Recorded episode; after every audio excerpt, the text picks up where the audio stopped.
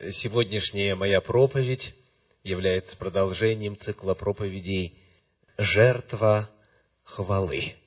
Жертва хвалы, двоеточие, лекарство. Сегодня мы посмотрим на это измерение жертвы хвалы, открытое в Священном Писании, в Слове Божьем, в Библии. Я приглашаю вас открыть 41 главу книги Псалтирь. 41 глава начинается так. Начальнику хора учение сынов Кореевых. Как лань желает к потокам воды, так желает душа моя к Тебе, Боже.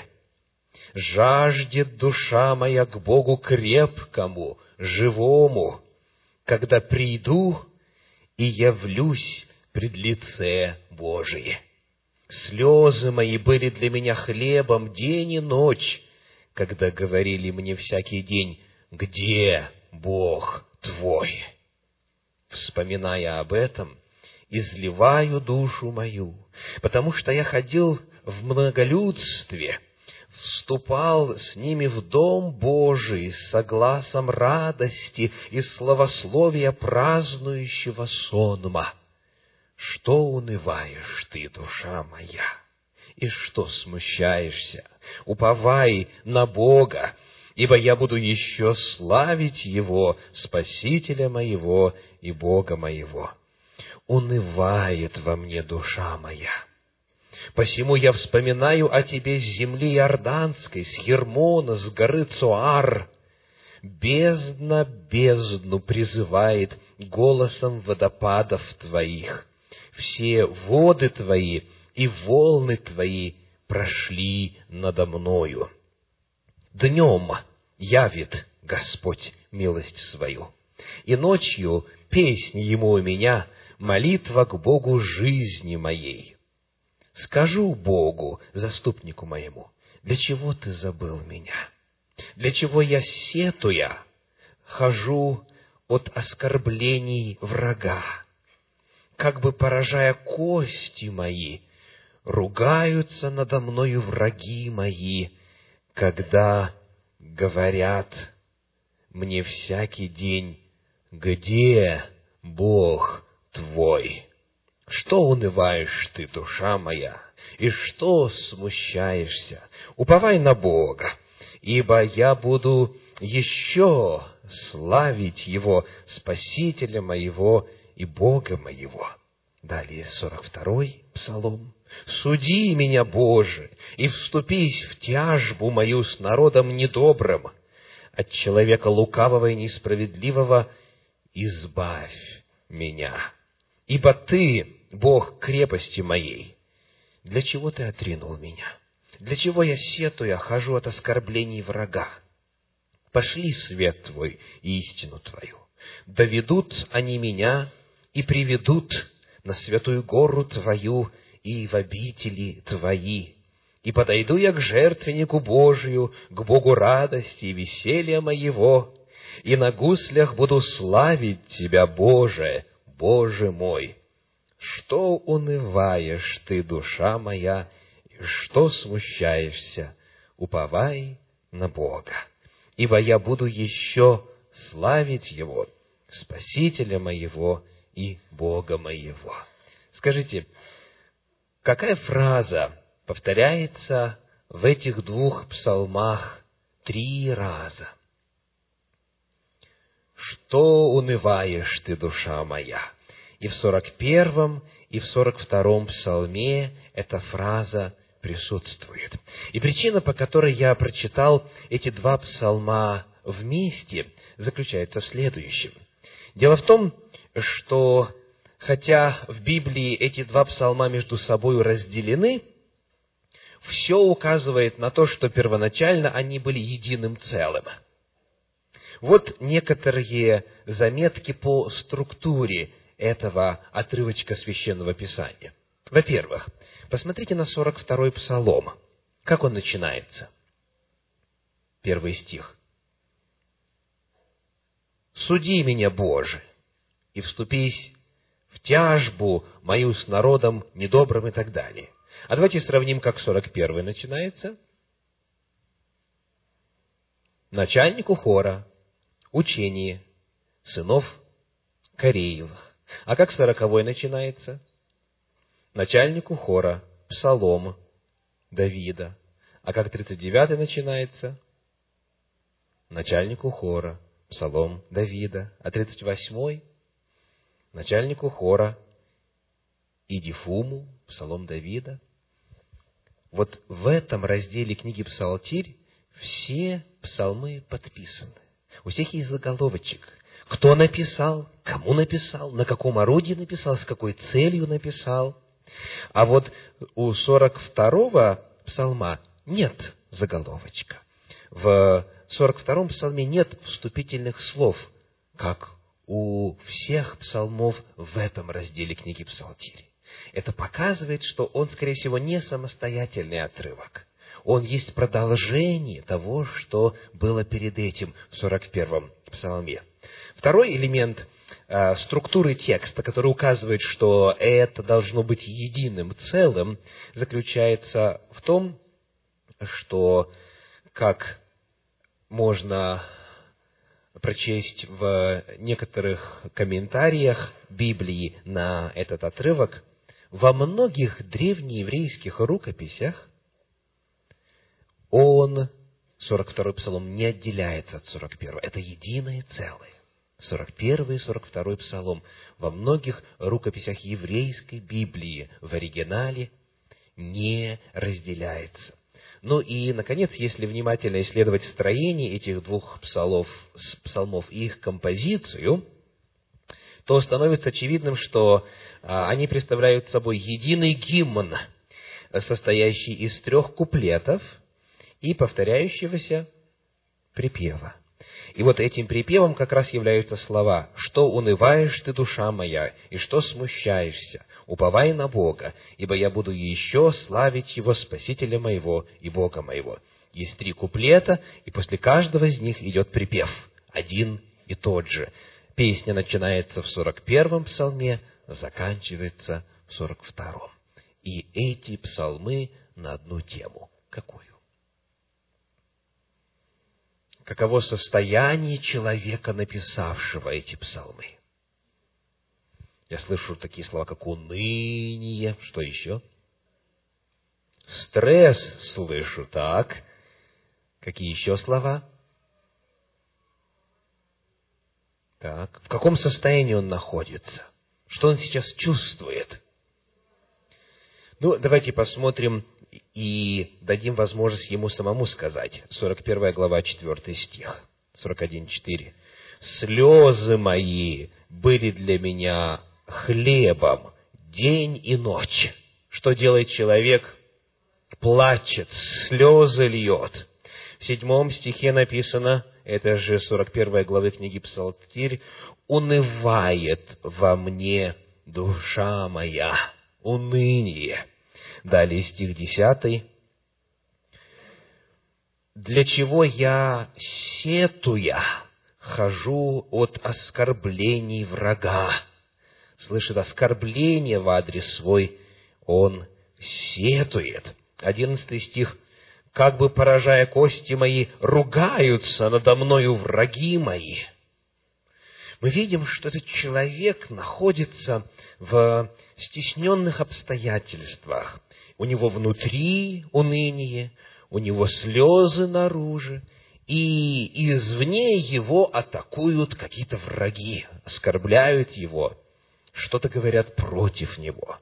В 42-м псалме, первый стих, «Суди меня, Боже, и вступись в тяжбу мою с народом недобрым, от человека лукавого и несправедливого, избавь меня». Мы видим лукавство, несправедливость по отношению к этому человеку. Второй стих.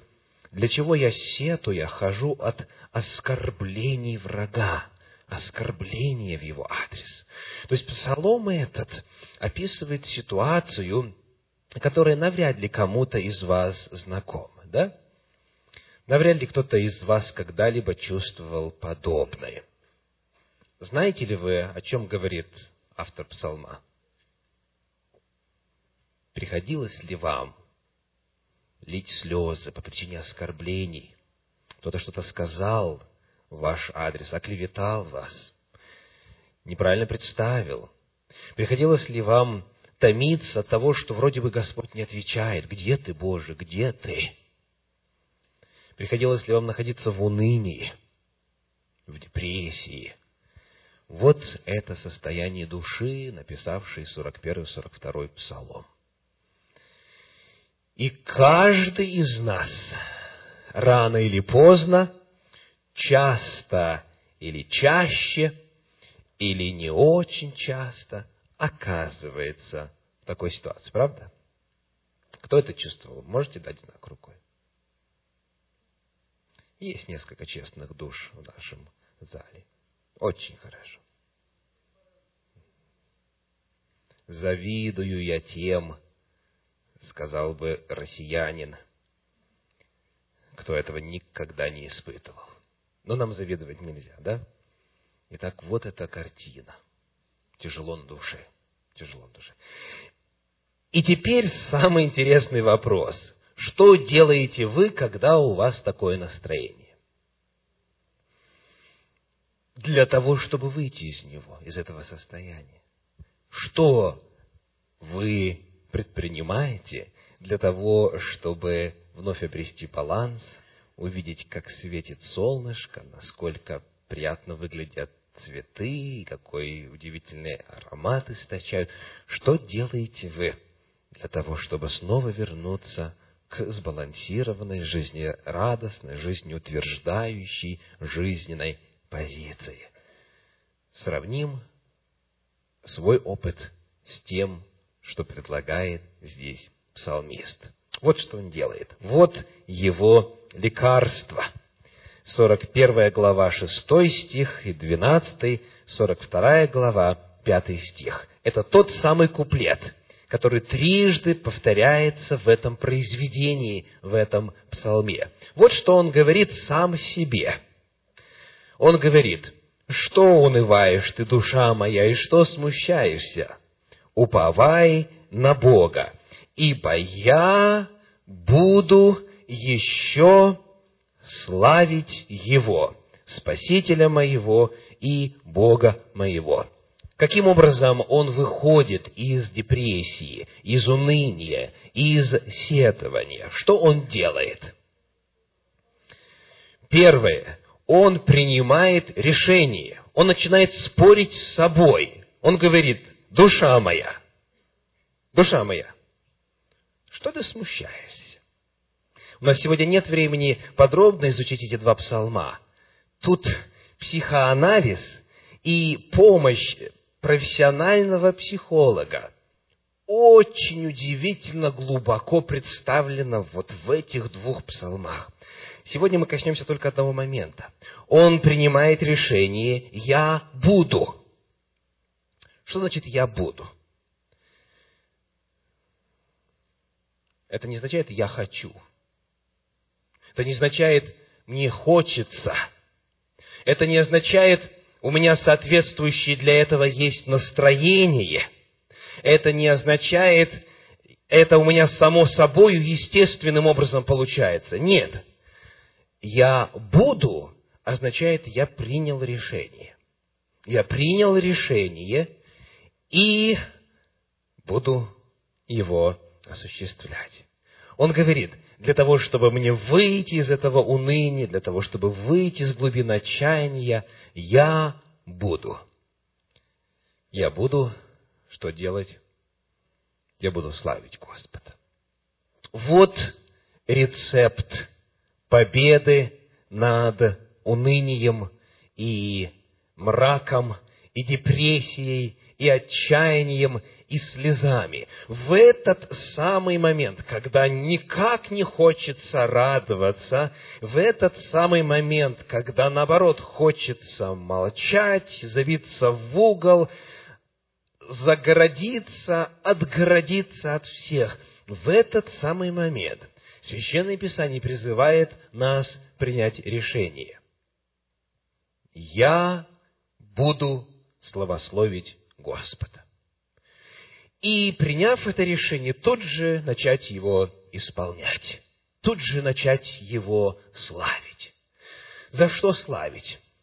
Очень интересно, что в этом псалме у автора идет процесс воспоминания прошлого. Он говорит, «Я вспоминаю, как я в обществе народа Божьего с, с глазом празднующего сонма входил в дом Господень он начинает искать в своей жизни какие-то обстоятельства, какие-то события в прошлом, какие-то данные, какие-то факты, за которые, на основании которых Бога можно было бы прославить.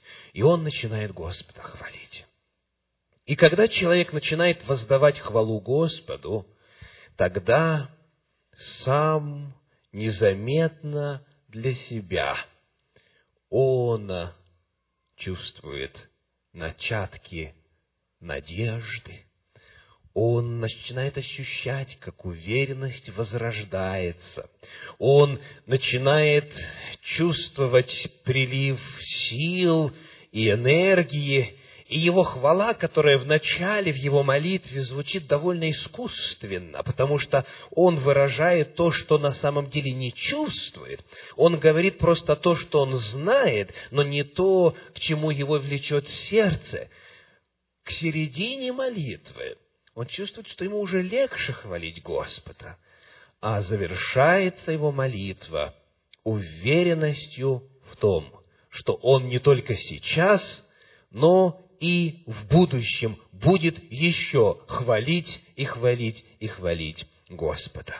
Вот эта фраза, которая трижды э, появляется в этом произведении, показывает лечение, показывает лекарство, показывает путь к победе.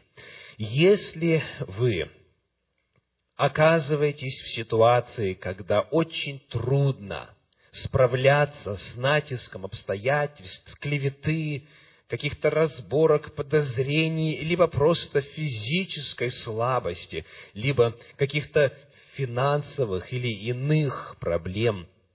Знаете, что в Слове Божьем оставлено удивительное лекарство. Это хвала Богу.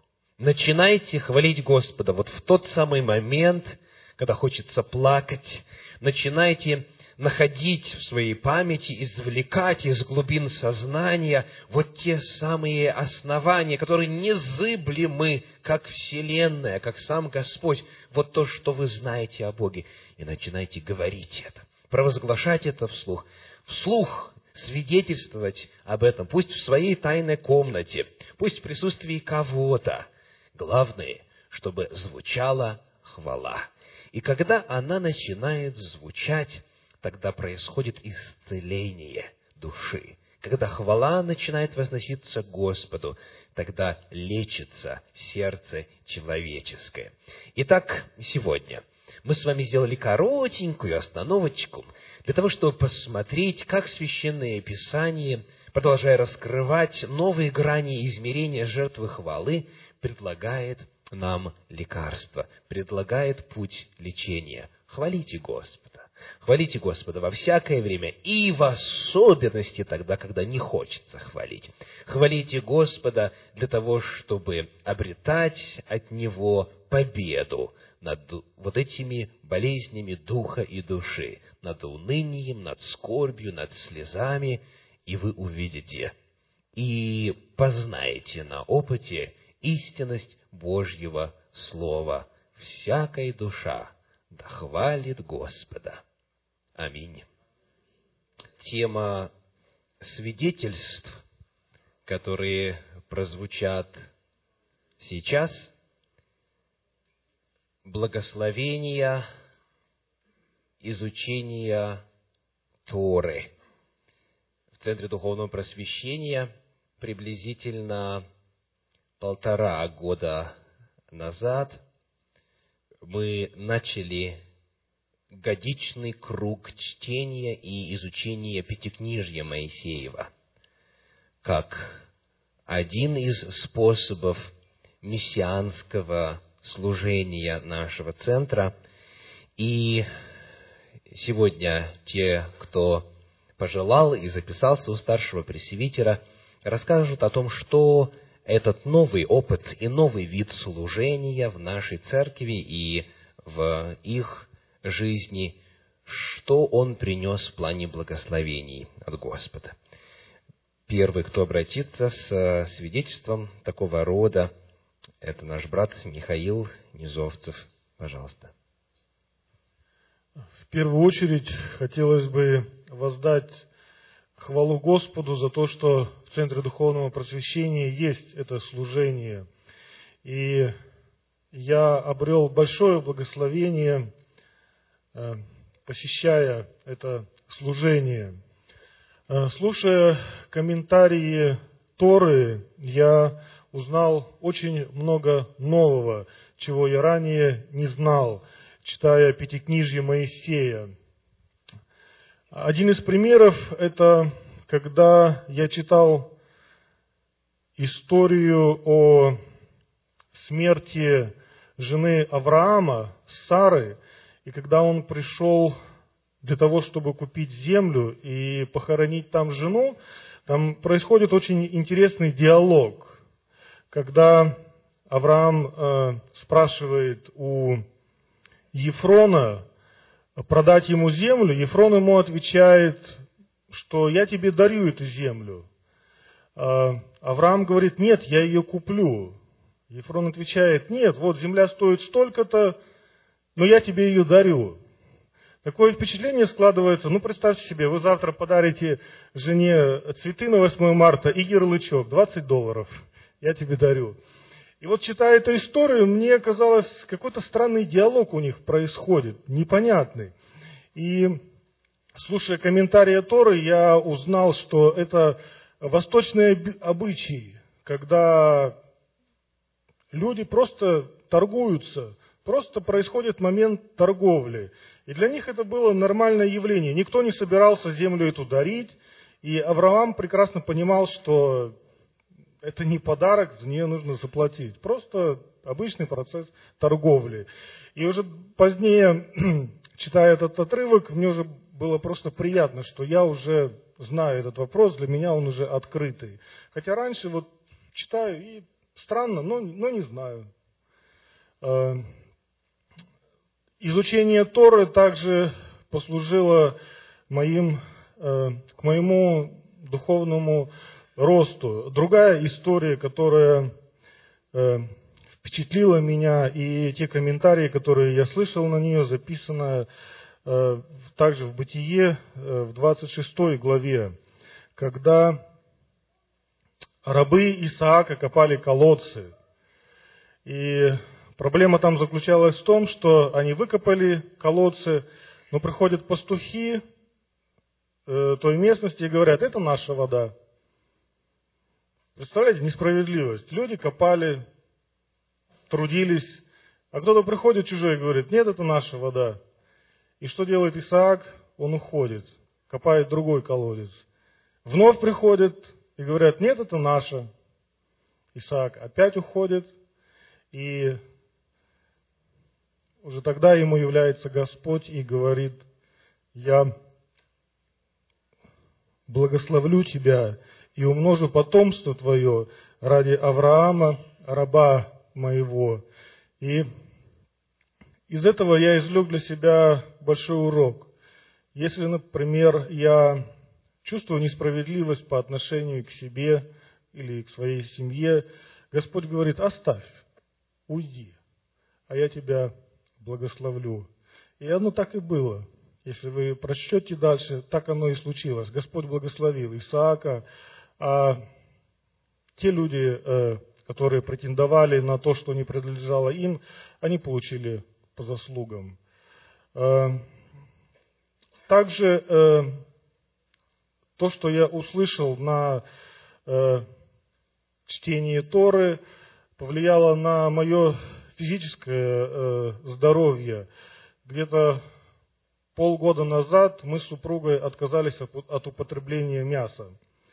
И причиной этому решению было опять-таки э, комментарии на Тору, которые записаны во Второзаконии, в 12 главе, в 6 стихе, где Господь говорит о том, чтобы не употребляли мясо с кровью. И слушая эти комментарии, мы пришли к выводу, что на сегодняшний день практически невозможно найти мясо, которое не содержит кровь. И все вы прекрасно знаете, для того, чтобы узнать ваши болезни, вы просто сдаете анализ крови, и вам все скажет, что, что происходит с вашим здоровьем. И для меня и для моей жены это было глубоким таким, произвело глубокое впечатление, и мы тут же приняли решение, и с того момента мы не употребляем мясо. И последнее, о чем бы мне хотелось сказать, это то, что мы э, после комментарии Торы э, произносим слова благословения на жену, на мужа и на детей. И это также э, имеет огромное значение. И это не просто слова, это действительно благословение, в котором э, принимает участие Господь, и это оказывает действие на семью. Взаимоотношения улучшаются, э, это влияет на детей, потому что лично я вижу, что в этом есть участие Господа. И Хочу вас призвать, если, например, вы переживаете какие-то проблемы во взаимоотношениях с семьей, трудности во взаимоотношениях с детьми, э, поставьте себе цель. Например, три месяца я посещаю чтение Торы по пятницам. И посмотрите, каким образом это повлияет на вас, что нового вы узнаете. И я уверен, что взаимоотношения в вашей семье, они будут улучшаться потому что в этом принимает участие Господь. Аминь.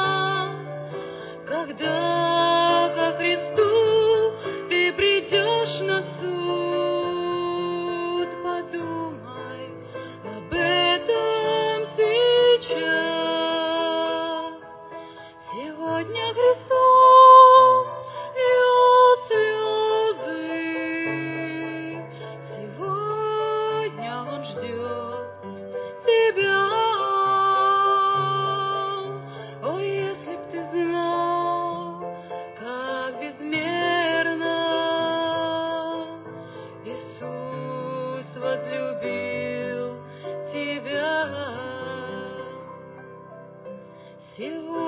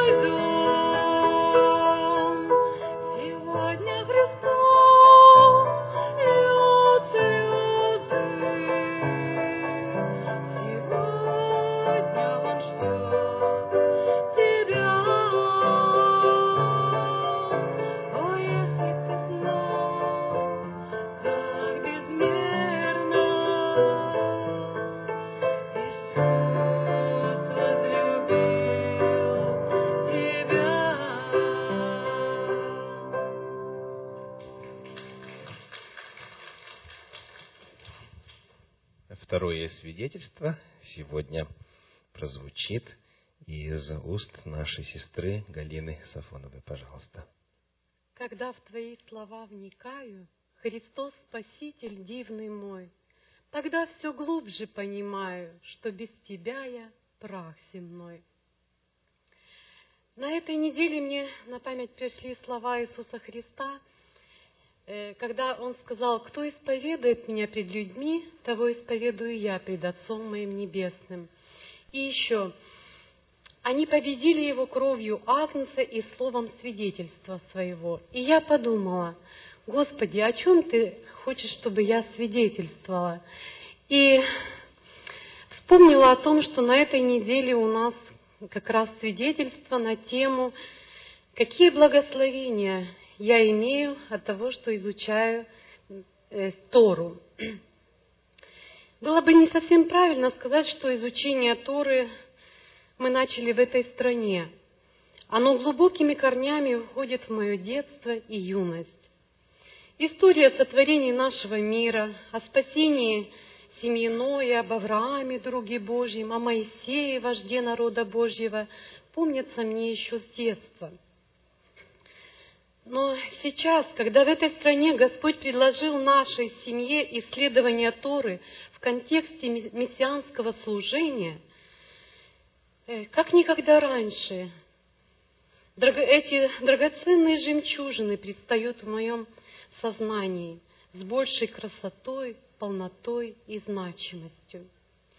Если раньше я думала, что в Ветхом Завете Бог был грозный, наказывающий, при глубоком исследовании я вижу, что Господь был и есть сегодня и раньше много милостив и долго терпелив – и прежде чем допускать какое-то бедствие, он просит человека раскаяться.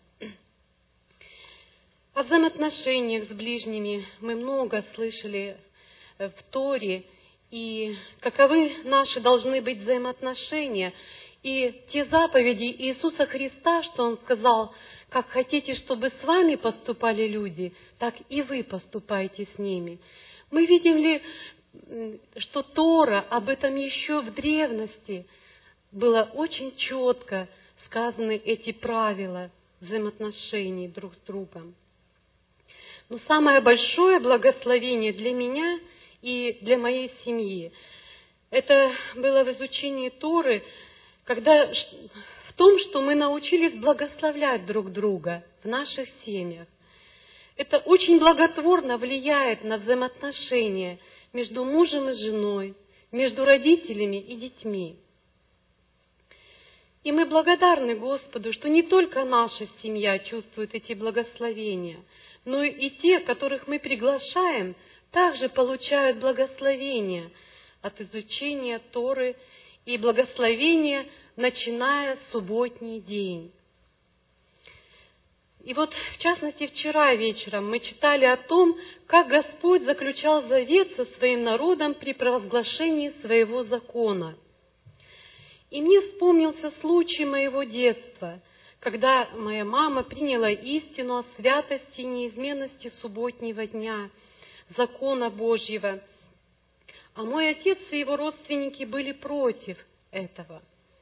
Особенно большое сопротивление было в том, чтобы мама учила нас, детей, Слову Божьему.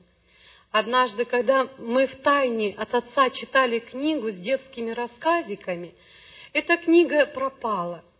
Мы искали ее в том условленном месте, где она у нас находилась, но ее там не было.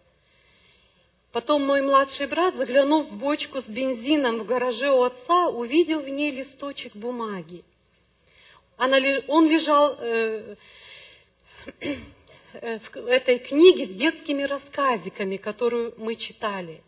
И мы поняли, что книгу эту отец сжег, как и другие книги, которые ему попадались. Но закон Божий он не смог уничтожить. И это было для нас знамением. Этот листочек, который увидел брат – Э, это был фотографированный закон Божий. И он плавал в этой бочке с бензином. И вы знаете, для нас это была такая радость.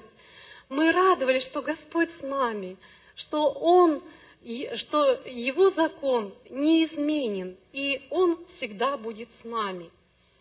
И как тогда, сорок лет назад, самым величайшим благословением для моей мамы было, чтобы дети были научены Господом, так и сегодня для меня самым наибольшим благословением, о котором я прошу Господа, чтобы наши дети были научены Господом.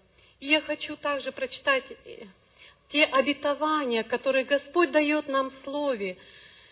И об этом говорит нам сегодня и Тора, что мы должны внушать детям нашим, сидя в доме, идя дорогою, ложась и вставая.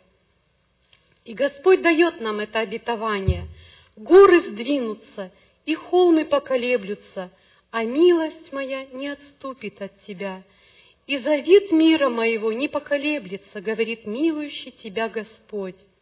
Бедная, бросаемую бурю, безутешная, вот я положу камни твои на рубини, и сделаю основание твои из сапфиров, и сделаю окна твои из рубинов, и ворота твои из жемчужин, и всю ограду твою из драгоценных камней, и все сыновья твои будут научены Господом, и великий мир будет у сыновей твоих.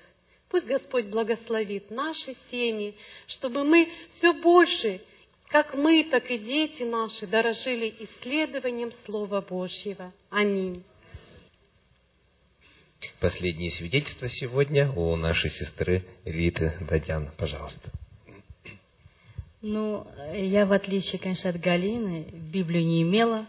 Впервые я Библию, свою личную Библию приобрела в 1998 году, когда приняла крещение здесь, в Америке. Поэтому, понятно, для меня все это было ново.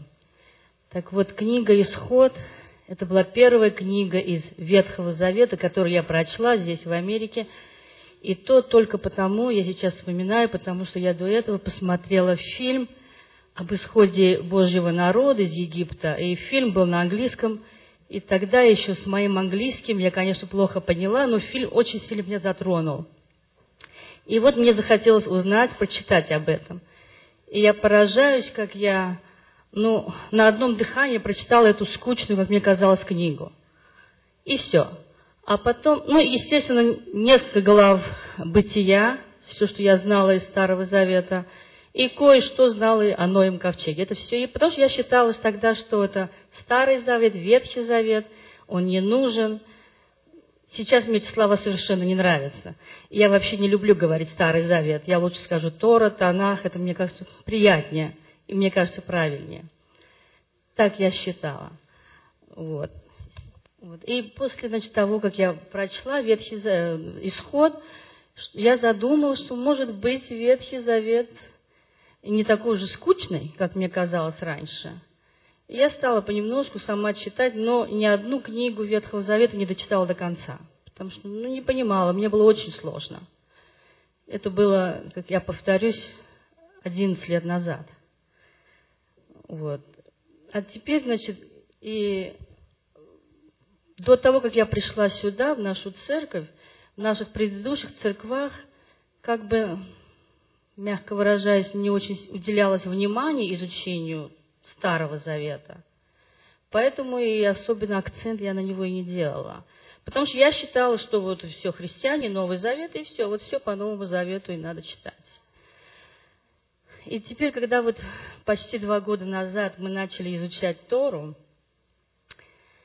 просто э, я постараюсь очень коротко, потому что эмоций у меня очень много, и эти я, это был для меня просто какой-то ответ на молитву, потому что самой сидеть, читать, изучать, мне было это очень сложно.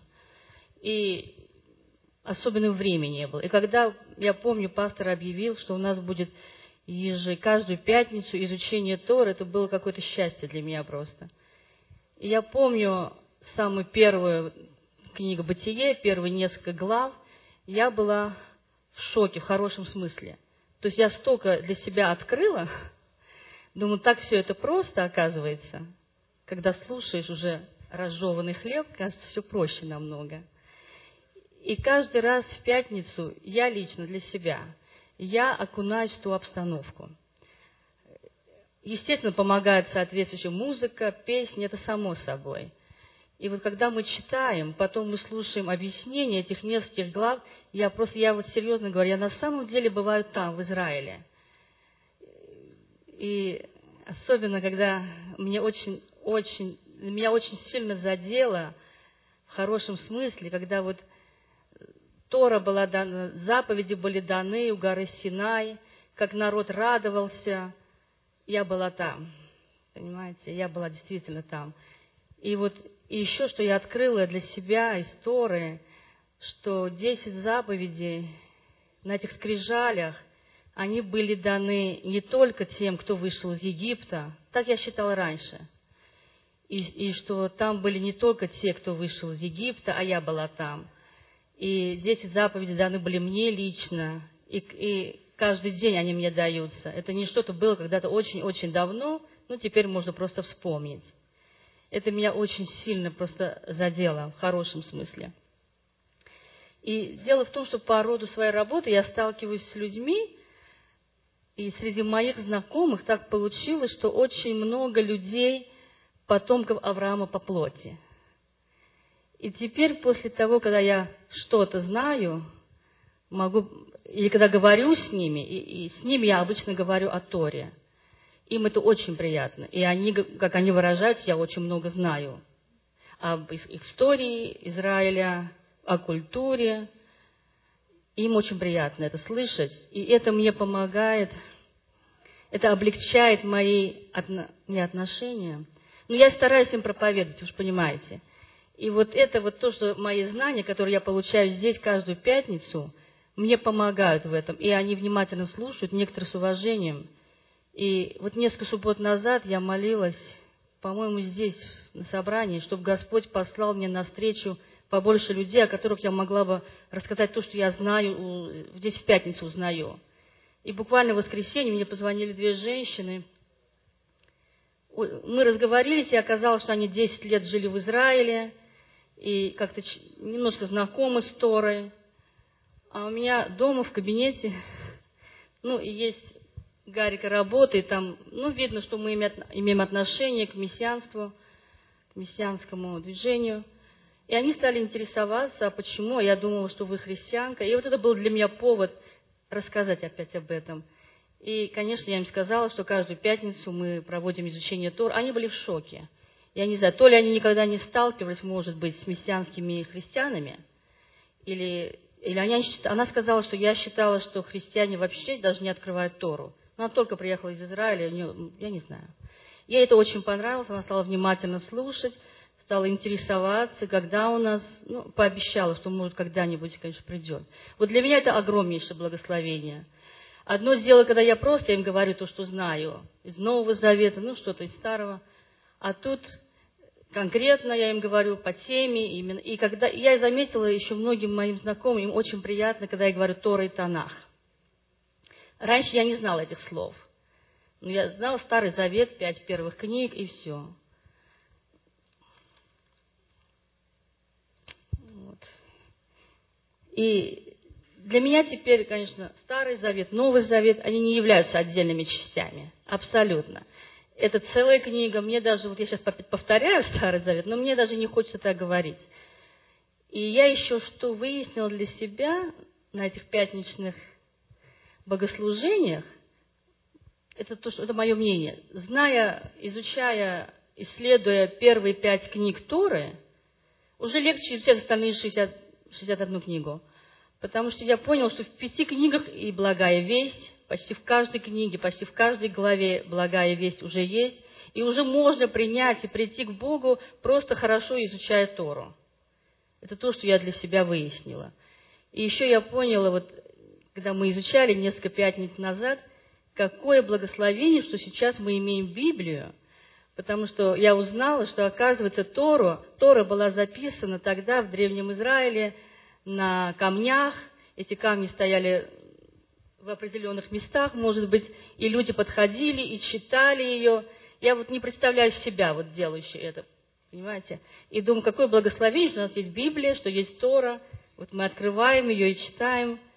И еще я получила благословение от того, что всегда вот мы читали, что вот э, Бог есть Слово, и Слово стало плотью, но и как-то никогда не задумывалась, какое Слово стало плотью, ну, не вникала, скажем так.